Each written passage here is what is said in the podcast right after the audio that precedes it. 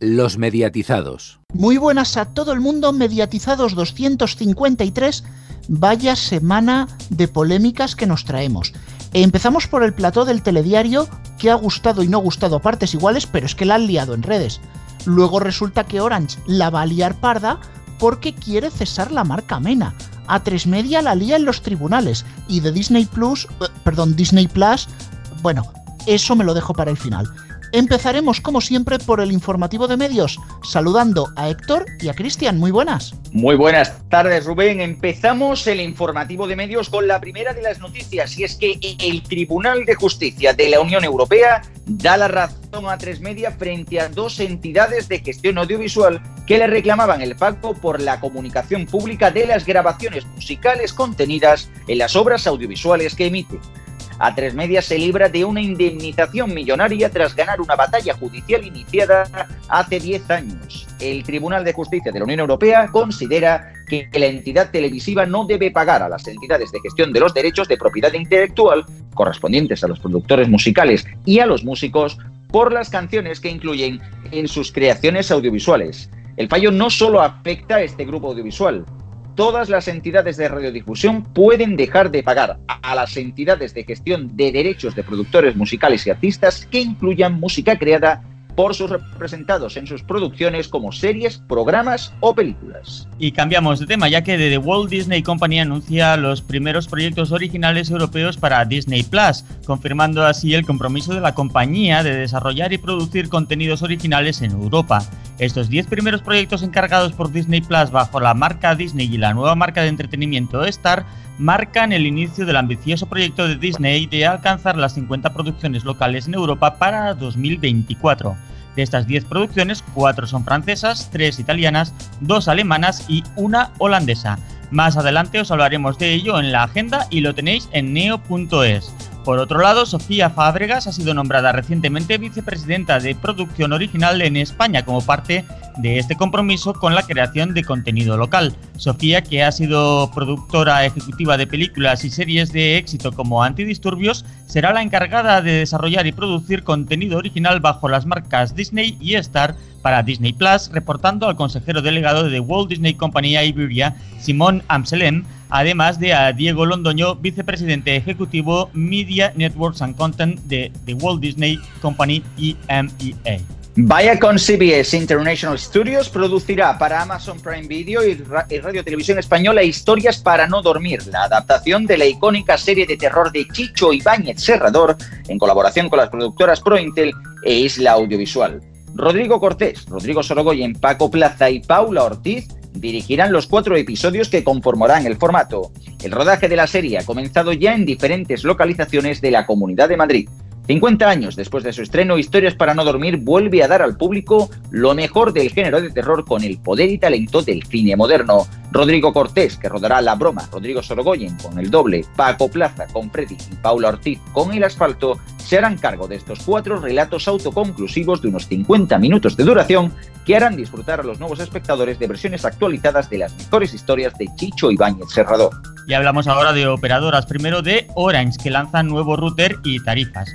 Por una parte, eh, lanza una nueva tarifa con fibra 600 megas, más llamadas, más Orange TV total, a precio definitivo con todo el fútbol, el cine y las mejores series de Orange. Todo ello por un precio definitivo muy atractivo de 70,90 euros al mes. La nueva tarifa se compone de fibra premium de 600 megas simétricos reales, Orange TV total, que incluye toda la televisión de Orange con los mejores canales premium, las series más premiadas y el mejor fútbol español y europeo, llamadas ilimitadas a fijos nacionales las 24 horas del día, mil minutos en llamadas a móviles de cualquier operador de lunes a viernes de 8 de la tarde a 8 de la mañana y fines de semana y festivos las 24 horas, con la posibilidad de hacer el horario ilimitado router Livebox fibra e identificación de llamadas activado por defecto por 2 euros al mes. Por otro lado, Orange lanza los nuevos Livebox 6 y Livebox 6 Plus en las ofertas convergentes de fibra premium 600 megas y 1 giga. Su tecnología Wi-Fi 6 mejora la velocidad de navegación, el rendimiento en entornos saturados y la gestión de la red con muchos dispositivos conectados y reduce el consumo energético. Livebox 6 dispone de ONT integrada, por lo que el latiguillo de fibra se conecta en el módulo integrado en el router se destina a clientes con fibra directa. La iVox 6 Plus necesita ser conectado a una ONT externa, al igual que su antecesor, el Livebox Plus 2.3. Se destina a clientes con fibra indirecta. Y después de toda esta información de Orange, con la cual ya prácticamente sabemos cómo configurar un router, nos vamos ahora con la compañía rumana Digi, que continúa rebajando los precios de su fibra óptica y ofrece a todos los nuevos clientes con cobertura propia un gigabyte de fibra por 20 euros al mes como precio definitivo. Según informa la compañía, el nuevo precio se ofrecerá progresivamente también a antiguos clientes. Junto a esta noticia, reduce también el compromiso de permanencia pasando de 12 a 3 meses, lo que iguala a otras compañías como Lowy. Por otro lado, también se aumenta el bono de datos básico de 6 a 8 gigas, por lo que la oferta con 300 megas de fibra y 8 gigas de datos más llamadas ilimitadas se establece en 30 euros al mes y 35 euros con la fibra hasta un gigabyte. Hasta aquí el informativo de medios. Más noticias en neo.es con dos es y en todas nuestras redes sociales, en Twitter arroba neotv y arroba los mediatizados, así como en nuestras respectivas cuentas de Facebook y en el canal de Telegram de los mediatizados. Muchas gracias Antonio, ya me he acostumbrado a saludarte después de tu frase. Igualmente. Y recibimos también a Alfonso Hernández que entra a la mesa. Muy buenas entra a la mesa porque la mesa tiene una puerta, la abrimos y entras a la, mesa.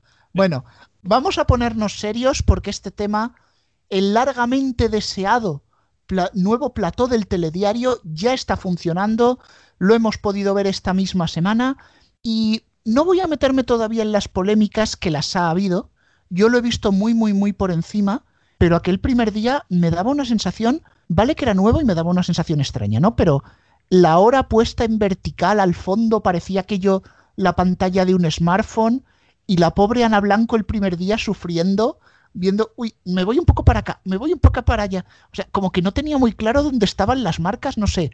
Un poco raro, ¿no? ¿No habían practicado antes? Cualquiera lo diría, se podría decir que se quedó blanca.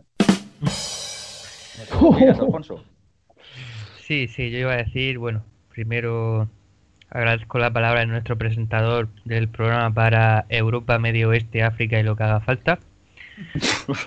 y sobre el telediario, ya hablando en serio, eh, desde luego hace tiempo que necesitaba cambios el, el telediario, aunque fuese un poco de, los platós, porque el telediario iba a cuesta abajo, sin frenos, en audiencia y cada vez tenía menos relevancia. A mí el plató sí me gusta, eh, me parece bastante original. Me parece que al final sí ha quedado diferenciado en la antena 3, que el peligro era que al principio en fotos se parecía mucho. Sí que es verdad que la mesa me parece prácticamente igual. Y es cierto también que Ana Blanco está bastante más incómoda haciendo la información de pie que, que no Carlos Franganillo. Yo siempre he dicho lo mismo, creo que lo habré hecho también en algún programa, que tampoco hay que forzar la máquina, quiero decir que hay que presentar de pie lo que hay que presentar de pie y sentado lo que hay que presentar sentado. Y si Ana Blanco está más cómoda sentada, pues dar la mayor parte de la información sentada que no pasa nada. Se pueden emplear las pantallas de otra manera sin estar de pie. Así que bien, bien, me parece un cambio necesario. Eh, la, intro del telediario es muy básica, como ahora todas las introducciones de, de los informativos, cosa que a mí no me gusta porque no tienen fuerza ninguna, pero es lo que se lleva ahora en el siglo XXI viene entrado el siglo XXI. Y nada, veremos a ver cómo le va en audiencia a partir de ahora, que al final es lo importante. Oye, que si lo importante es que Ana Blanco esté cómoda, le podrían haber puesto un sofá tipo BBC Breakfast o los territoriales de la BBC, ¿eh? que, también habría estado más cómoda ahí. Y bueno, yo, lo que opino es que sí, es un avance este nuevo decorado y nuevos grafismos. Eh, sí que se corre el peligro de que, por ejemplo, el lunes, el informativo de las 3, eh, parecía más bien un informativo nocturno. decíamos eh, en redes algún comentario que, hicimos, decíamos que parecía el News Night de la BBC justamente, pero emitido a las 3 de, mediodía y, algo que choca. En los días siguientes lo han corregido utilizando imágenes más claras, con más blancos y entonces eh, no se ha notado tanto predominio del oscuro, del color negro, y entonces pues ya parece más un informativo de día, aunque el plató continúa pareciendo algo claustrofóbico. En cuanto al grafismo, Rubén decías que la hora estaba presentada como si fuese la pantalla de un móvil, pero es que todos los elementos gráficos del telediario juegan a eso, a que parezca un móvil. Los, eh, cuando aparecen los títulos abajo, los Chiron, se desplazan hacia arriba, como cuando ves un vídeo en internet, a lo mejor te aparece alguna información acerca del vídeo y tal, pues te aparece ahí con un degradado y, tal. Y lo que sí que me parece mal es la pastilla de directo que ocupa toda la franja superior de la pantalla y la verdad es que mancha demasiado la imagen eh, cuando solo pone la mención directo, que no pone nada más. No, no, es necesario que sea tan, tan grande, aunque eso sí, en pantallas de conexión aparece más pequeña. Y, y, los por lo de directo, ¿eh? y, y, los territoriales, que la verdad es que eh, cuando empezaron los territoriales el, el otro día, el, el, martes, el día de. Porque tenemos que decir que, claro, territoriales hay a las 2 y a las 4. El lunes, cuando empezaron a las 2, pues claro, empezaron con la imagen antigua. A las 4 también con la imagen antigua, pero ya el martes empezaron con la imagen nueva, pero claro, el plató continuaba siendo el mismo. Y me comentaba un amigo que en Cataluña habían comenzado el informativo diciendo, hoy estamos de estreno, abrieron plano y mostraron el plato de siempre, pero con los grafismos nuevos en las pantallas. Así que quizá el territorial de Madrid también se tendría que haber hecho desde el antiguo estudio del telediario para guardar coherencia con el resto de territoriales. Claro, a no ser que lo que planteen sea hacer el cambio progresivo en cada uno de los centros territoriales, pero sí que es verdad que queda... Es de suponer, es de suponer. Que de suponer, pero es verdad que queda feo de pelotas. Porque ya no hablemos de los Cairons precisamente, que estabas hablando del lío que se tienen en las autonomías con los Cairons. O sea, yo donde la única estuve viendo varios, ya que se pueden ver en el Radio Televisión Española la carta. El único que más o menos lo adaptó bien, curiosamente, fue Andalucía, que tiene un centro territorial del año La Polca. Porque el caso de Cataluña o Valencia, por ejemplo, ponían los títulos grandes y muchas veces lo tapaban el logotipo de la 1. Así que no leías la noticia, no leías el titular entero porque estaba tapado por el logotipo. Y así luego errores con los logotipos y tal. Esperemos, eso sí, que no cometan las mismas cagadas que hicieron en el año 1993, donde hubo tres sintonías de telediario, cuatro grafismos y una locura de narices. Esperemos que no lleguen a eso. Con respecto a lo de la imagen, yo considero que sí, como todos advertís, es bastante correcta, bastante correcta, era necesaria esta, eh, esta renovación. E incluso eso de la sintonía que comenta Alfonso, bueno, al final prácticamente pocos informativos a nivel internacional también hacen eso. O sea, veamos, por ejemplo, el caso de Euronews, el caso, por ejemplo, del Tagesschau o el caso de los informativos de Francia, de Inglaterra, que bueno, siempre conservan el la clásica sintonía de la BBC, quizás de los informativos así de cadenas internacionales que, pueden tener un poquito más de sintonía, puede ser Al Jazeera por un lado, y por otro lado Russia Today, que todavía no ha encontrado el botón del fade out para no poner la musiquita entera. Pero bueno, dejando aparte eso, no le pidamos mucho a los rusos en este sentido. Mm, lo demás, la verdad que la mayoría de las sintonías acaban siendo bastante cortas porque lo que se quiere ir es directo a la información. Sí que tendrían que quizás como bien decís, mm, hacer un poquito más de interacción con los con, eh, con, las pantallas, pero a la persona que deba de hacerlo, porque en el caso de la Blanco, que lleva presentando informativos sentada muchísimos años, pues ostras, es como meter a un pulpo en un acuario. Bueno, y eso lo quería comentar ahora, que supongo que estaréis de acuerdo, que la nueva imagen del telediario está hecha para el lucimiento de Carlos Franganillo, porque vamos, no tiene nada que ver la edición de las tres y la edición de las nueve. Es totalmente diferente, es como si fuese una cadena diferente y, un telediario completamente diferente. Incluso este martes se permitieron terminar el telediario con un piano en, el plato. Sí, sí, sí. Hubo un comentario en Mundo Plus que yo estoy muy de acuerdo con él, que decía que parece que el plato lo habían hecho para él expresamente, o sea, a su medida.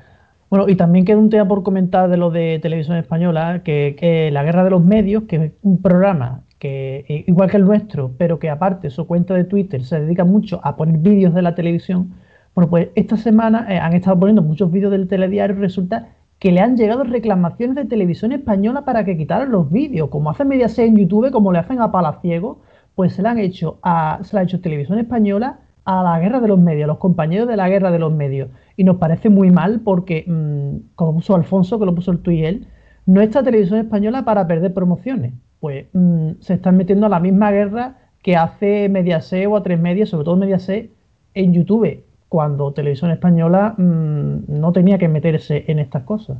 Lo curioso de todo esto es que cadenas de televisión, que como es el caso de Televisión Española, mm, se paga por, por impuestos de todo el mundo, empiecen a reclamarle a unos estudiantes a unos estudiantes, recordemos, el que quiten unos vídeos y la amenaza sea, pues nada, usemos Twitter y cerremos cuentas que últimamente está de moda.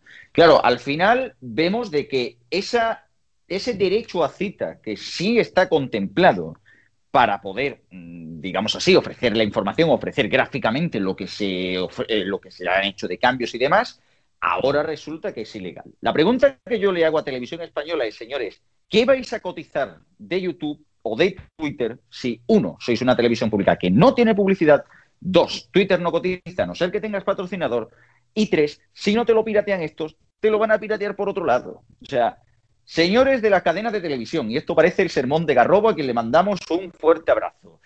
El, cerrar cadenas y el cerrar canales y el cerrar esto en Internet es tan absurdo como la absurda lucha que mantuvo bueno, pues que mantuvo Bárbara Streisand con fotos en internet, que mantuvo Metallica con Napster, etcétera, etcétera, etcétera. No lleva a ninguna parte, no lleva a ninguna parte. Y todavía no se enteran por parte de los medios de comunicación de que en internet lo que se queda, si no te lo cierran por un lado, lo abren por otro. Así que dejen de hacer el payaso, dejen de hacer estas reivindicaciones y hacer y creeros los malotes, porque al final los que perdéis sois vosotros además, corrigiendo la cuenta de Radio Televisión Española y hablando con, uno de la guerra de medios por Twitter con un tono antipático que no venía al caso, diciéndole que ya les habían avisado alguna otra vez, aunque ellos dicen que no han recibido ningún aviso, no sé, y, al final eso, que todo muy, muy absurdo, muy absurdo, porque como decía Antonio y como yo puse el otro día en Twitter con la cuenta de los mediatizados, no está la televisión española para perder promoción y esta gente lo único que, les hacía era en este caso promoción y no ganan ningún dinero con ello. La verdad es que estamos bastante sorprendidos de que Televisión Española haya hecho esto, no solo por la acción en sí, no solo por ser pública, que lo habéis dicho también, sino por el hecho de hacerlo con unos estudiantes de periodismo, de comunicación audiovisual, en los que en otros momentos digamos que les tenían mucho cariño hasta hace un par de días. Y cambiar esta situación por apenas colgar un vídeo, uff, y me da bastante miedo porque vosotros que nos conocéis de largo tiempo, sabéis que tenemos a Palaciego, que es un recopilador de televisión, un recopilador histórico de radio, y ahora tenemos miedo de a ver qué ponemos en las redes sociales, porque si no puedan venir a por nosotros. En fin, vamos a hablar de algo que sí que es positivo y creo que se ha pasado por alto, y es que este mismo diseño también se ha aplicado al canal 24 horas, que tiene prácticamente el mismo grafismo que el telediario, pero en rojo, y ah, quizás al 24 horas le hacía más falta si cabe, porque era un conjunto de remaches de cosas como el telediario en rojo, pero no porque esto lo vamos a cambiar, pero según el programa esto, y, bueno, y el ticker hemos probado cuatro diferentes. Bueno, por lo menos ya parece que va a tener una imagen asentada. Sí, ya para el HD, que está acá ya, claro. Y como los telediarios siempre finalizan con los deportes, pues nosotros nos vamos ahora con la agenda deportiva. Antonio y Alfonso. Esta semana lo más interesante son los partidos internacionales y el final del Abierto de Australia.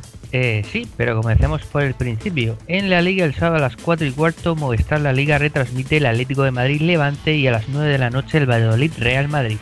El domingo emitirá a las 2 de la tarde el Barcelona Cádiz. En segunda división, después de, la jornada, que la jornada pasada jugasen primero contra segundo, ahora toca primero contra tercero, Mallorca Almería el domingo a las 4 de la tarde en Vamos. Y en el fútbol femenino, la selección española tiene partidos de clasificación para la Eurocopa 2022. El martes recibe a la cita a Polonia, aún sin televisión confirmada.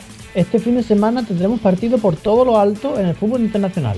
Así es, tenemos por delante un fin de semana de gran fútbol. El sábado a las 3 y media, Eintracht de Frankfurt, Bayern de Múnich, tercero contra primero en Vamos.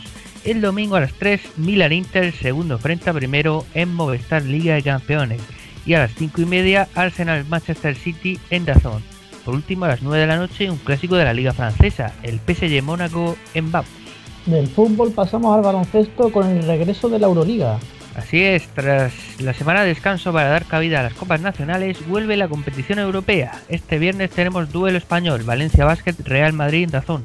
Eh, la que sigue de descanso es la ACB, puesto que la selección española juega partidos de clasificación para el Eurobasket 2021. Este mismo viernes visita a Polonia a las 8 y media y el domingo recibe a Israel a las 5 y media. No hay televisión confirmada todavía de estos partidos. En la NBA, sábado a las 7, Movistar Deportes televisa el New York Knicks San Antonio Spurs y el domingo a las 9 y media de la noche podemos ver en el New Orleans Pelicans contra los Boston Celtics. Por último, esta semana concluye el Abierto de Australia de tenis. Efectivamente, aunque ya sin nadar, al que un griego le ha eliminado. Este viernes serán las semifinales masculinas, el sábado la final femenina y el domingo la final masculina, ambas las dos finales a las 9 y media de la mañana. Todo el torneo por Eurosport. Recordad también en el polideportivo que cada fin de semana Teledeporte retransmite las ligas femeninas de fútbol, baloncesto y balonmano. Y la semana que viene continúan los partidos de ida de octavos de la Champions. Sí, la agenda es ligerica y ya vamos terminando. Efectivamente, el martes a las 9 de la noche el Atlético de Madrid-Chelsea y el miércoles a la misma hora podremos ver el Atalanta-Real Madrid. El jueves jugarán la vuelta de 16 avos de la Liga Europa, Granada, Villarreal y Real Sociedad.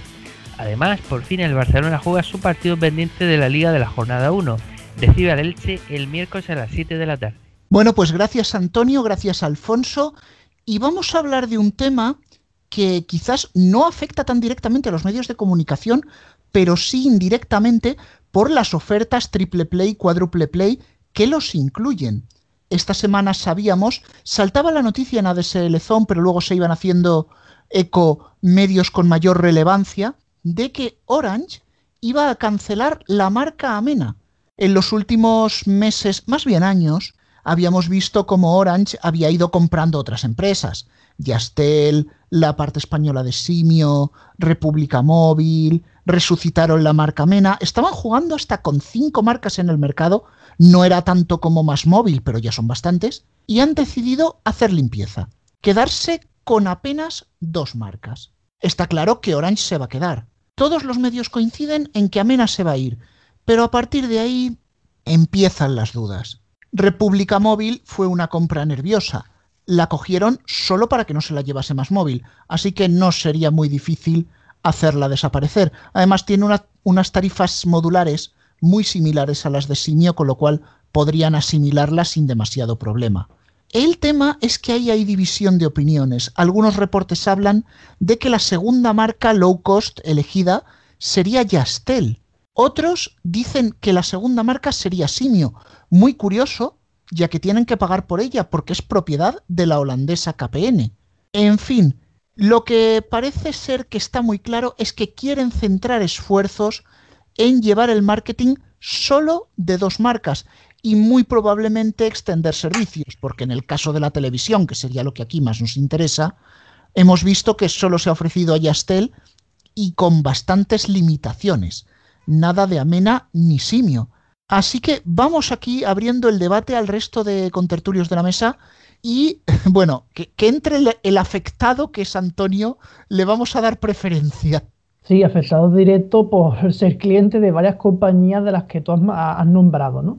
Que no, tiene sentido que elijan, bueno, quizá por conocimiento, por, historia de, la marca y demás, que la marca low cost vaya a ser Yastel y desaparezcan las otras. Porque es curioso porque Yastel ahora mismo no es una marca low cost, no actúa como una marca low cost, actúa igual que una marca grande como puede ser eh, su dueña Orange o Vodafone o Movistar, ¿no? Actúa como las grandes, que es ofrecer mm, precios altos, tácticas agresivas de telecomerciales llamadas a fijo y a móviles y, hay que jugar con amagos y demás. La que se comporta como, como low cost, pues efectivamente Simio y las otras que has dicho tendría más sentido que fuera Simio la que, la que se quedara como mm, marca low cost y que Orange absorbiera a Yastel, pero bueno, ellos verán lo que hacen. Ahora, yo creo que desde luego la, la, situación esta de tantas marcas al final sí que resulta una locura. Lo que sí que tendría más bien que plantearse es si una marca como Yastel, por muy histórica que sea, les beneficia, porque evidentemente Yastel es conocida por, por gran parte de la ciudadanía como esa compañía que te llama a las 4 de la tarde para venderte el Internet. Sí, sí, como las otras, pero especialmente Yastel eh, tiene mala fama. Exactamente, aparte que mucha gente ya la sitúa como te atraen por el por la llamada a las 4 de la tarde y te quedas por su no servicio técnico. También es otro de, otro de estos lemas antiguos de la compañía.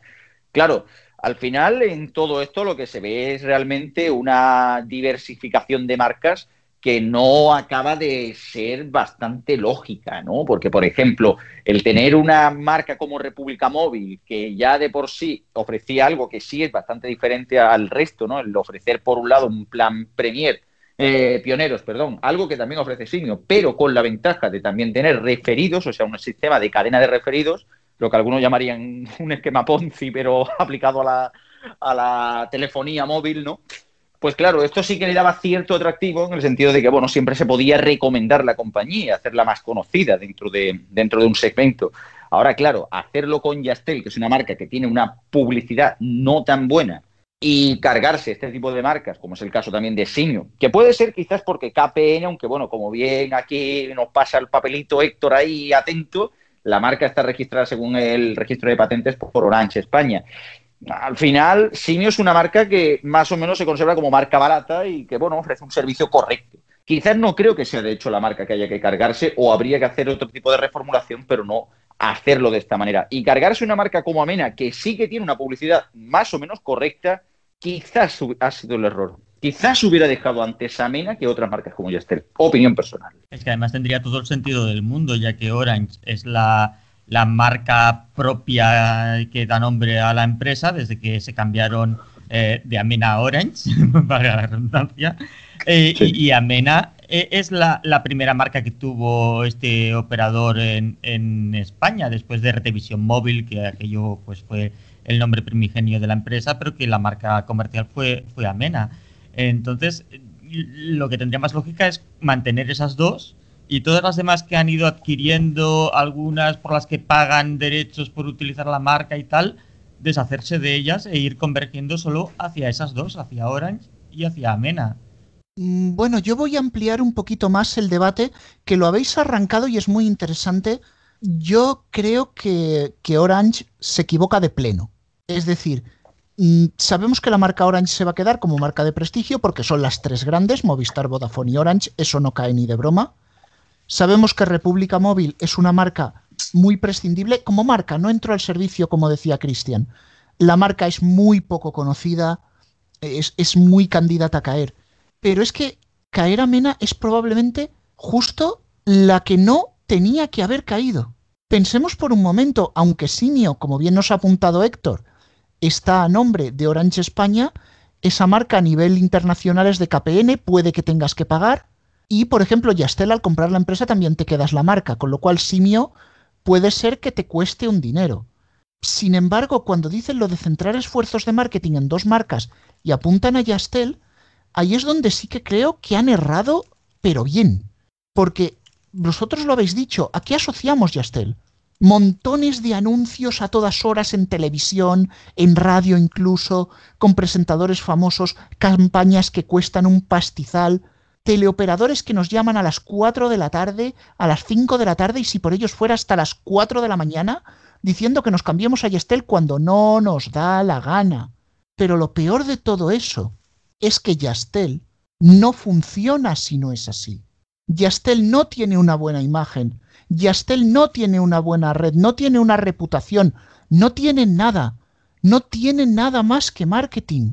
Si a Yastel le quitas el marketing, es un cero a la izquierda. Miremos el caso contrario, la marca Simio.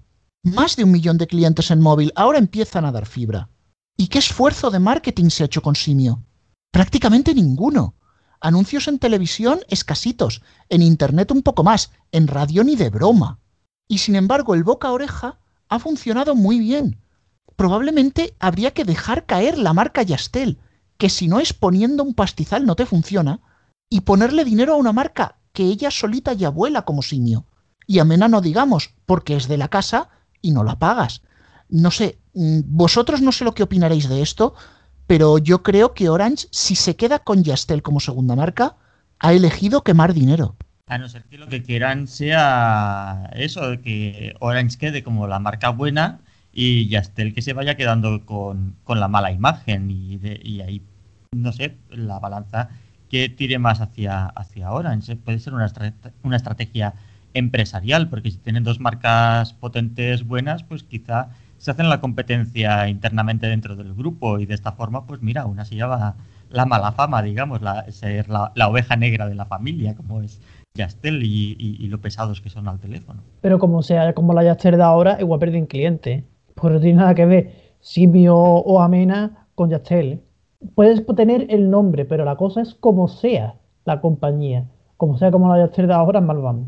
Y es que precisamente ese es uno de los grandes retos, la adaptación de tarifas. Tanto Simio como República tienen tarifas modulares que tú puedes poner los minutos y megas que tú quieras. Sin embargo, Amena y Yastel son paquetes cerrados. Como ahora a los de a los clientes de Simio tú les digas, "No, oye, es esto y lo tomas o lo dejas." Pues podemos acabar bastante mal. Veremos lo que sucede, tenemos que hacer ahora una pequeña pausa, pero aprovecho para darnos un poquito de bombo nuestro segundo canal, Los Mediatizados Extra, ya lo podéis escuchar a través de Spotify y a través de iTunes. En iTunes ya estaba, pero lo hemos aumentado con todos los programas del archivo, con calidad de sonido mejorada y dentro de poco el extra también estará disponible en Deezer. Así que quedad atentos y poned orden en vuestra radio. Con los deportes se va Uy, a pero ¿qué hacen los mediatizados en la cocina? Los mediatizados se van a mover. Si nos escuchas a través de iBox, permanece atento al programa para no perderte las nuevas ediciones de los mediatizados. Búscanos en tu plataforma de podcast y pon orden en tu radio.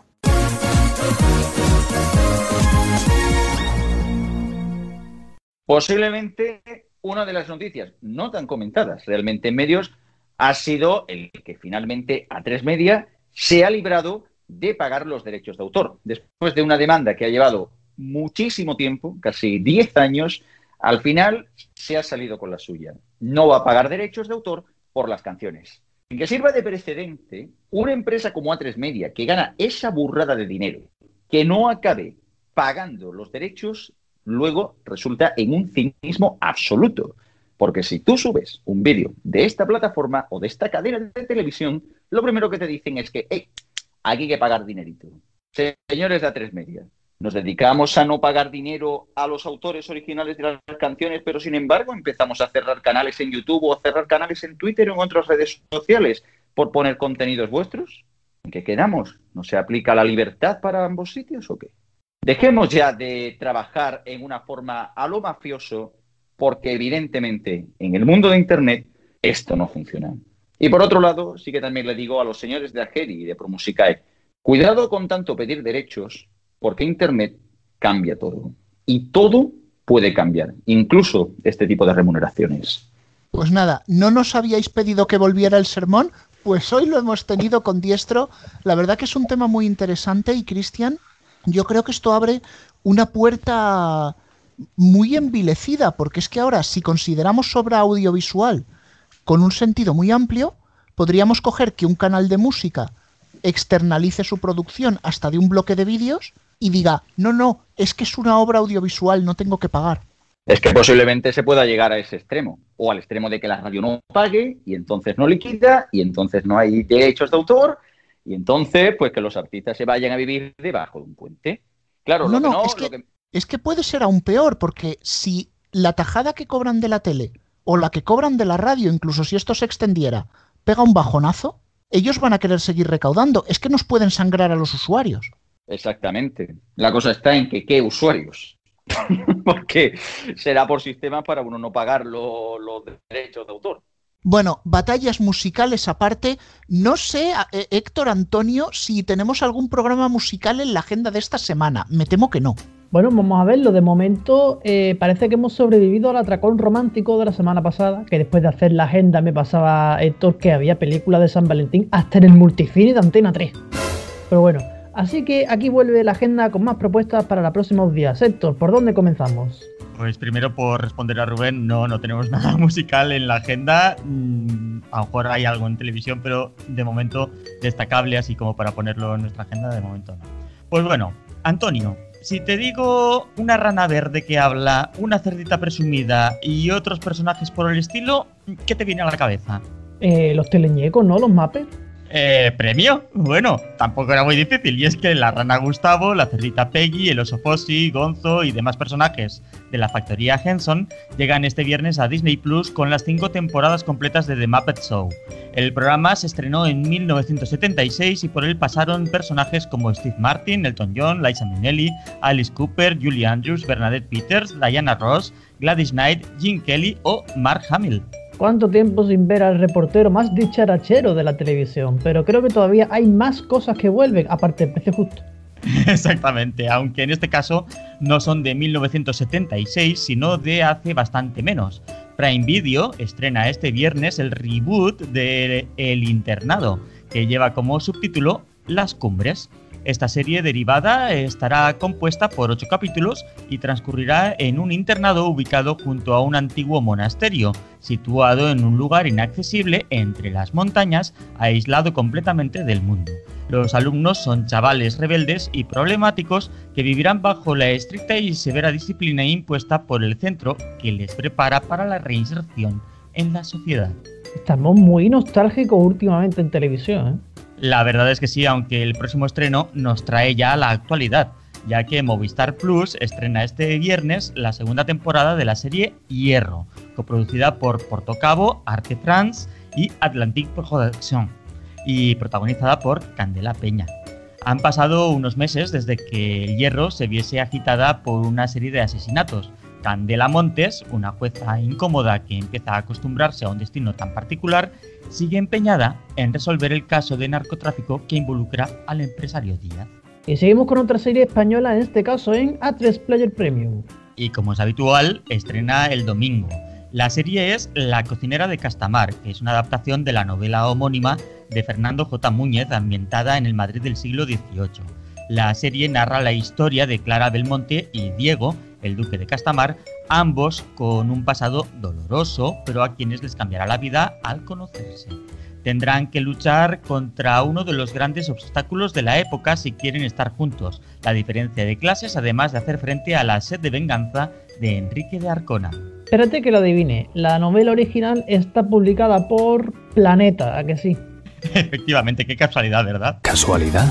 Bueno, ahora recibimos a alguien nuevo en la agenda, ¿no? Así es, ya que el martes llega a España y a otros muchos territorios Star, la nueva sección más adulta dentro de Disney Plus, por lo que, como hemos comentado en el informativo de medios y comentaremos dentro de un momento en la tertulia, veremos series como Big Sky, un intenso thriller que cuenta la historia de los detectives privados Casey Dewell y Cody Hoyt, que hacen equipo con su ex policía y ex esposa Jenny Hoyt mientras buscan a dos hermanas que han sido secuestradas por un camionero en una remota autopista de Montana.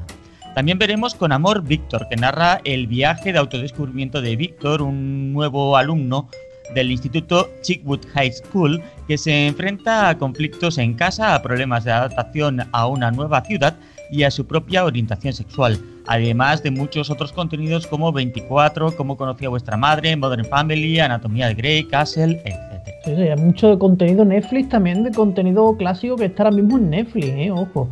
Muchas cosas de catálogo, etcétera. Veremos cómo evoluciona. Vamos al cine en televisión.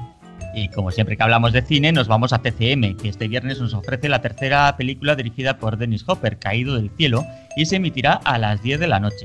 Tras Easy Rider y The Last Movie, en mayo de 1980, Dennis Hopper estrenó Caído del Cielo en el Festival de Cannes y aunque tuvo muy buena acogida, solo consiguió una pequeña distribución en los Estados Unidos y pronto cayó en el olvido. Y para terminar, un estreno en televisión del que se ha hablado mucho este año. Sí, aunque ya está disponible en A3 Player Premium desde esta pasada semana, el domingo, la sexta, estrena el documental Eso que tú me das, la última charla entre Pau Donés y Jordi Évole. Será a las nueve y media de la noche. Y poco más hay que decir de este documental, que no se haya dicho ya, una lección de vida. Oye, pues Héctor, no es por meterme en tu sección, pero es que sí que hay un nuevo programa musical que viene de la mano de Sol Música y se titulará Pregunta tú. Será un formato en el que los fans entrevisten a sus artistas preferidos. Así que bueno, esto no sé si el programa funcionará o no, pero creo que es la dirección que debe tomar la televisión musical. No solo tiene que ser un, un bloque de vídeos. Pues nada, bienvenidas sean las aportaciones a, a la agenda. Bueno, no te vayas muy lejos porque tienes que comentarnos, que ya nos has tirado el cebo antes, que es lo que pasó en la presentación de Star, el nuevo servicio de Disney Plus, que creo que fue una presentación por todo lo alto, ¿no? Vamos, sí, alfombra roja incluida, canapés, eh, copas, de todo. Eh, no, nada de eso. Fue Un desastre. Fue, fue por internet y fue un vídeo pregrabado. o sea que ni, ni rueda de prensa al estilo de eh, que al final podemos hacer preguntas sobre el estreno y todo eso. No, nada. Era un vídeo, nos lo mostraron y ahí se terminó. 20 minutitos y se acabó. Bueno, pero es que para eso, casi más que una convocatoria, nos podían haber mandado un vídeo en descarga. Exactamente, lo único que querían que todo el mundo lo viésemos al mismo tiempo, o sea que a lo mejor un estreno de YouTube habría estado bien con una hora ahí en la que se puede eh, ver el, el vídeo, una hora determinada. Y dejando atrás la cutrez técnica, ¿realmente qué ofrecían de contenidos? Pues mira, eh, Star empezará el martes y podremos ver desde el primer momento pues series de catálogo, como ya hemos dicho, 24, como conoce vuestra madre, Modern Family, Los Simpson que ya estaban, Family Guy, eh, series de la ABC como Anatomía de Grey, Castle, Perdidos, Mujeres Desesperadas, Scandal, series de FX como Hijos de la Anarquía, Trust, Strain, Snowfall, Después, eh, películas de 20th Century, que si os fijáis ya no lleva el apellido de Fox, eh, como Algo pasa con Mary, Titanic, Deadpool, eh, Die Hard, eh, La jungla de cristal, Moulin Rouge y vamos, muchísimas cosas. En cuanto a los originales, podremos ver la serie de animación Solar Opposites, que, que es del mismo autor de Ricky Morty, por lo tanto habrá que ver cómo está esta serie. Veremos eh, de, ya de eh, series eh, de, de carne y hueso Hellstrom, con Amor Víctor, Big Sky, que está producida por David E. Kelly, el gran eh, productor de series de, de éxito de Estados Unidos. Y después, en cuanto a producción local, eh, tendremos para empezar Besos al aire, que llegará más adelante, que está producida por Mediaset. Así que supongo que será estreno en Disney Plus para después emitirse en alguno de los canales de Mediaset, es de suponer que en Telecinco. En cuanto a la gente que hay en Disney Plus para sacar adelante el canal Star dentro de Disney Plus, pues eh, conocimos en esta presentación que han fichado a Sofía Fábregas para producción original, que procede de A3 Media Cine y más recientemente de series de Movistar, donde estuvo fue la responsable del lanzamiento de Antidisturbios, la gran serie que ha tenido este éxito eh, este año pasado. En cuanto a los precios de Disney Plus, tenemos que decir que las personas que tengan un abono mensual eh, se les va a mantener eh, el precio durante seis meses más si, si estaban abonados antes del año y después que los que tengan el abono anual, si el abono anual eh, vence antes del mes de agosto, tendrán la renovación al precio actual, es decir, a 69,99 en lugar de 89,99. O sea que eh, es una buena táctica para mantener a esas personas que se acogieron a la oferta de lanzamiento de abonarse durante un año a un precio reducido que en aquel momento era 59,99. La renovación, como decimos, sería a 69,99, que es el precio actual. Bueno, venga, va. Dejémonos ya de rollos, vamos al medio informativo. Bien. Una sección que puedes escuchar pasadas las 10 de la noche sin que te claven una multa. Aunque no sabemos. A lo mejor denuncia si te llevas de todas maneras, ¿sí? Queréis- No, no, vamos a ver, se puede escuchar pasadas las 10 de la noche, pero en casa. Ah, eso En sí. casa, que es donde hay que estar. Así que todos a quedarse, por favor, a quedarse en casa a las 10 de la noche con el toque de queda. Es más, si vives en Linares, quédate en casa todo el día. Hay policía suelta. Y Barcelona. En Barcelona hay piedras sueltas. Cuidado. Sí, pero lo de Barcelona ya es lo normal. ya, Es es como ver contenedores. O sea, yo, yo de verdad no puedo salir a la calle sin ver un contenedor ardiendo. Es que se me hace raro. Claro, pero es que ha conseguido el gran incentivo para el turismo. Fallas todo el año. Exactamente. O sea, más fiesta que Barcelona no hay en ningún sitio. seguro.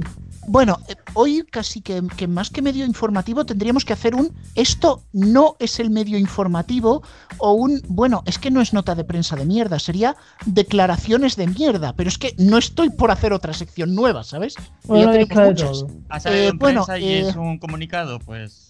No, no, no, si, si, si, si comunicando debe tener el teléfono el tío este, después de lo que ha soltado. Vamos a hablar de, eh, a ver si tengo el nombre, Silvio González Moreno. Y vosotros me diréis, ¿quién coño es? Sí, ¿quién es Que este manda más a tres media. El CEO de A3 Media, sí. No os preocupéis si no conocíais al nombre, que no se os va a olvidar. Creía que el CEO de 3 medio era Ferrera. No, a ver, eh, eh, Ferrera sigue allí, tiene su log, Pastor. pero no dirige. ¿Cómo que no? Y entonces a Pastor, ¿por qué la llama Pastor así gritando? Que parece que fuera a despedirla. Porque son familia, ya se conocen, hay confianza. Por cierto, le contestaron a este- a este chaval que le preguntó a Neutral si Ferrera se había puesto pelo o era un spray. No lo han contestado, ¿no? ¡Calvo! No lo sé, pero yo quiero esa respuesta. Sí, sí, sí, por favor. Hombre, yo creo que por Turquía lo pueden conocer. Bueno, mira, eso, eso es muy útil. Hacemos un pack de compra de telenovelas turcas más injerto de pelo para Ferreras. gratis. Yo lo veo. ¿Está Yo lo veo, yo lo veo un 2 por 1 o sea, ni las ofertas de la teletienda a las 4 de la madrugada. Bueno, eh, vamos al lío. Y es que este CEO de A3 Media, Silvio González Moreno, dice que Twitch y los podcasts son fenómenos marginales y defiende que la televisión les saca 16 vueltas. Hola, hola, chaval. Vamos, un momento, va- vamos a primero vamos a contenernos la risa, ¿vale? Silvito, amigo mío, espérate que te cuente yo aquí un par de verdades. Nosotros somos un podcast de cuatro amigos. Sí, somos cuatro amigos, lo decimos y no lo negamos. Aún así, hemos estado muy cerca de superar a Surtido de Ibéricos. Pero nosotros siendo cuatro amigos, hemos conseguido formar una familia de gente que nos escucha, que sois vosotros, los que habéis pulsado play para que mi voz y toda la de mis compañeros salga por vuestro altavoz, por vuestros auriculares o por donde os salga del ordenador. Pero no me vengas diciendo que Twitch es un fenómeno marginal. Perdona, majete, que te lo diga, pero Twitch, te guste o no, está rivalizando en audiencia en prime time con algunos de tus canales TDT. No sé si a lo mejor es que estáis un pelín nerviosos. Yo ahí lo dejo. Sí, sí, sí, sí. sí. Pero es que, pero es que además Claro. ellos colaboraron con Twitch, ¿no? Ellos colaboraron con ah, Twitch. Colaboraron. Top a- Gamer. Sí, guau, ese. Eso, eso, más que Eso a fenómeno, eso, eso, o sea, me hace mucha gracia que digan esta gente de fenómenos transitorios, ¿no? Cuando lo que habría que preguntarse es si A3 Media no tiene un fenómeno paranormal llamado Neox. Por la audiencia. Es un éxito. claro. Es un éxito, éxito desde dentro. Sí, sí, Sí, sí, exacto. sí, sí. Exacto. O sea, es muy gracioso que, como bien has comentado, Rubén, de que cojan y digan algo como Twitch, que por ejemplo, esta misma semana hemos visto que en esa versión extraña del First Dates que, que ha hecho Ibai, pues ha conseguido casi la misma audiencia, no casi, la mitad más o menos aproximadamente, de la audiencia que hace el programa en televisión, según la medición, según la medición que realiza Cantar Media. Que no quiere decir, que esto es como lo del EGM y todo esto, que no quiere decir que sea real la de Internet, esa sí cuenta usuario por usuario. Usuario por usuario. O sea que si tan fenómeno marginal es, ¿por qué, por ejemplo, el programa de más audiencia de vuestra cadena y el único de los pocos que os funciona, como es el hormiguero, trae a un youtuber, bueno, a un twitcher, en este caso, como fue de Gref el otro día? O Eh, sea, eh, es, eh, es muy extraño de que cojan y, y el CEO de esta mm, cadena de televisión diga esto cuando a la vez luego hace un- una cosa completamente opuesta a ese pensamiento. Lo que realmente ocurre es que Internet os ha comido la tostada. Internet os ha comido la tostada. Lleváis 30 años manipulando de alguna u otra manera la opinión pública de una de la gente dependiendo de qué signo político sea, bien sea la antena 3 con la derecha, bien sea la sexta con la izquierda o esta izquierda moderna de ahora. Ahora, si viene Internet y abre las puertas a un entretenimiento en el que no hay que estar tragándose 15 minutos de anuncios cada 20 minutos de programa, os jodéis. Os jodéis. Con cariñito, os jodéis. Y Si habéis permíteme una perdido, cosa. si habéis perdido, y perdona que corte, y perdona que termine, digo solo esto más, si habéis perdido la posición en el IBEX 35 porque ni Dios se quiere anunciar en la televisión, y no solo por el coronavirus, sino porque no sale rentable anunciarse para la comparativa con, por ejemplo, YouTube, os jodéis. Y luego no vengáis llorando todas las cadenas de televisión de ay, ay, pobrecito, y los del Twitch y los del YouTube. Modernícese, amigo, modernícese. Y aquí Bueno, termina la sección ver. La Tribuna de Cristian. A ver, Siniestro total. Y ahora, Modernícese. ganas, había ganas, había ganas. bueno, Cristian, a ver. Ya sabemos que habrá otra edición del precio justo, así que no te preocupes. Exacto, ahí, ahí, ahí. Tranquilo, que, que seguro que Neox nos da unos momentos preciosos con lo, con lo- con lo que valen las cuñas. Ahora, yo también voy a decir otra cosa y esto es muy en serio. Cuando comenzó la fiesta de la televisión por satélite en Europa, en España no se implantó hasta la torta después y fue de pago. A la fiesta de la TDT llegamos tarde, pero, oh problema, que a la fiesta del streaming hemos llegado a tiempo. Y es una competencia mucho más amplia y dura que las dos anteriores. Y qué mal os sienta, chavalines. Y os sienta muy mal, ¿sabes por qué? Porque eso provoca unas audiencias que a Antonio le encantan. de la de verdad. ¡Ahí verdad. estamos! Ahí La está. buena. Hilo fino. Bueno, bueno. eh, y, oh sorpresa, a tres media no se va a llevar hoy, ¿eh? Ya se ha llevado bastante. Oh. Bueno, primera audiencia de mierda para Teledeporte. Eh, tuiteaba el otro día Maldini, Julio Maldonado, decía, para que os hagáis una idea, el vídeo que subí en mi canal el domingo, en YouTube, tras el Betis Barcelona, sin imágenes del partido, se vio más que el estudio estadio de Teledeporte de esa misma noche con los resúmenes de la jornada. Y luego más tarde subió un vídeo que lo analizó, ¿no? Ese día hizo Estudio Estadio 121.000 espectadores, un 0,9, con imágenes de la liga, ¿eh? Bueno, yo ahí quiero romper una lanza a favor de Teledeporte, aunque bueno, como es pequeña más que romper una lanza va a ser romper un bolígrafo. Considero que Teledeporte es el canal menos aprovechado, peor gestionado y peor promocionado que tiene Televisión Española.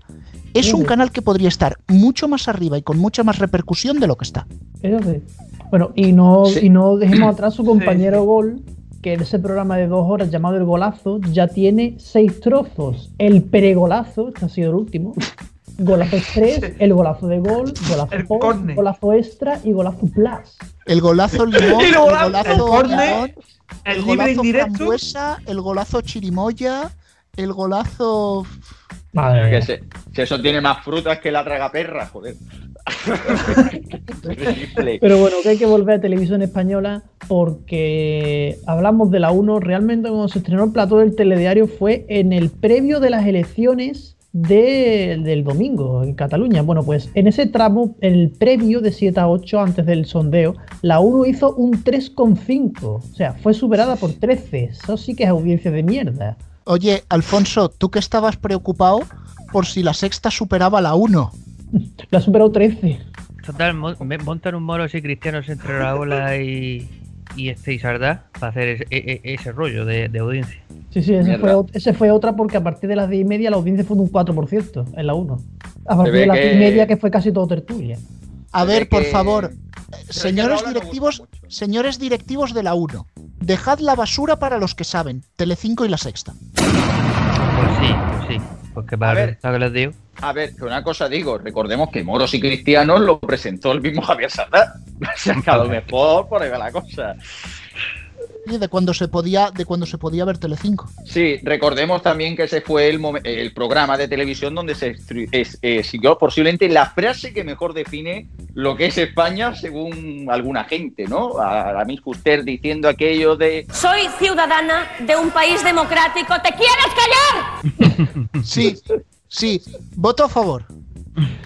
Nos callamos y poner la carta de redención. Sí, y me hacéis el favor de ser felices. Hola Rubén, hola Antonio, Geniu Garrobos, también el Actual Garrobo y a todos los que os quedáis después del medio informativo. No sé si os acordáis de hace mil años cuando en la ventana se puso Francino a emitir desde algo tan nuevo como Second Life. Lo recuerdo porque fue la primera vez que pensé que mucha gente de la radio perdía un poco el contacto con la realidad. Fue la primera vez en la que vi que alguien de la radio daba bola a algo como si fuera un fenómeno sin tener realmente ni idea de cuál sería su futuro. Desde entonces hemos vivido muchas revoluciones. Ahora los grupos pasan de las radios porque para eso ya tienen MySpace. Netflix ya ha acabado con la televisión. Y los podcasts han acabado ya con la radio. Todo es un putorial. Vamos, que no sé qué estáis haciendo escuchando esto cuando podéis estar en una sala de Clubhouse. En el A Vivir, el otro día se pusieron a hablar de Clubhouse. Y yo sentía Second Life por mis venas. Eso y la Party Line. Mogollón de gente hablando de lo mismo cuando a mi alrededor nada de nada. De hecho, es que de mis amigos más cercanos ninguno tiene iPhone. Yo sé que es muy típico eso de tachar de pijo a todo aquel que tiene un iPhone, pero creedme que por definición es menos pijo tener un móvil de hace años y con la pantalla rota. Total, que me interesé por eso de Clubhouse. Me encontré con muchos ex radio que hablaban en las salas. Digo excurrantes de la radio porque, no sé, eh, es entretenido descubrir que mucha gente que se dedicaba a la radio tiene como una enfermedad que les obliga a pasar horas y horas y horas esperando a que alguien se interese por lo que dicen, aunque sea gratis y con una audiencia bastante limitada. El ego necesita alimento, eso está claro. La cuestión es que por un lado todavía no sabemos qué ocurrirá cuando eso esté abierto a todos, y me encantará ver qué ocurre cuando entren los trolls. No hay cosa más novedosa, más divertidamente troleable que una sala de audio donde nadie te conoce. Y si no te dejan luego participar, pues es que pasas de entrar. El tema de los trolls y la gente que quiere hablar con famosos y por encima de ellos es un tema que está todavía por experimentar. Ellos todavía nos han puesto a pensar, pero muchos sabemos que ocurrirá. Por otro lado, no entiendo qué interés tienen los ex radio en estar a tope con cualquier cosa que no sea la radio. Cuando alguien que se quiere dedicar a la radio sale expulsado, se pasa la vida pasando su tiempo libre y no tan libre, haciendo de todo para vengarse de la radio. Es como si tuvieran una enfermedad por la cual cualquier cosa vale para decir que la radio que les expulsó, que ya no vale, que está pasada. Y además, que ellos, en plan Quijote, van a sobrevivir y darle en las narices al medio al que en el fondo les gustaría dedicarse. Yo desde fuera lo veo así. Por cierto, Second Life sigue existiendo y ya va para 20 años. No sé por qué no emiten desde ahí buenismo bien. Seguro que sería un éxito. Desde dentro. Bueno, yo la verdad te tengo que dar la razón, así que desde aquí este aplauso. Ya está. Bueno, Un No, aplauso. no, hay, hay, hay ejemplos concretos, no voy a decir nombres, pues se dice el pecado pero no el pecador, de gente que cuando estaba en la radio decía, sí, sí, la radio es importantísima, mira esta canción que cuando la empezamos a poner ha subido en Spotify. Y en cuanto que ya no está en la radio, dice, oh, la radio está anquilosada, la radio tiene que renovarse. Y si mañana viniera una emisora con un contrato y le dijera, ven aquí, diría que la radio está renovándose. O sea, vamos a ver, yo soy soy miembro de mis cuatro amigos más en este podcast, pero somos los únicos que ven las cosas claras. No sé. Clubhouse.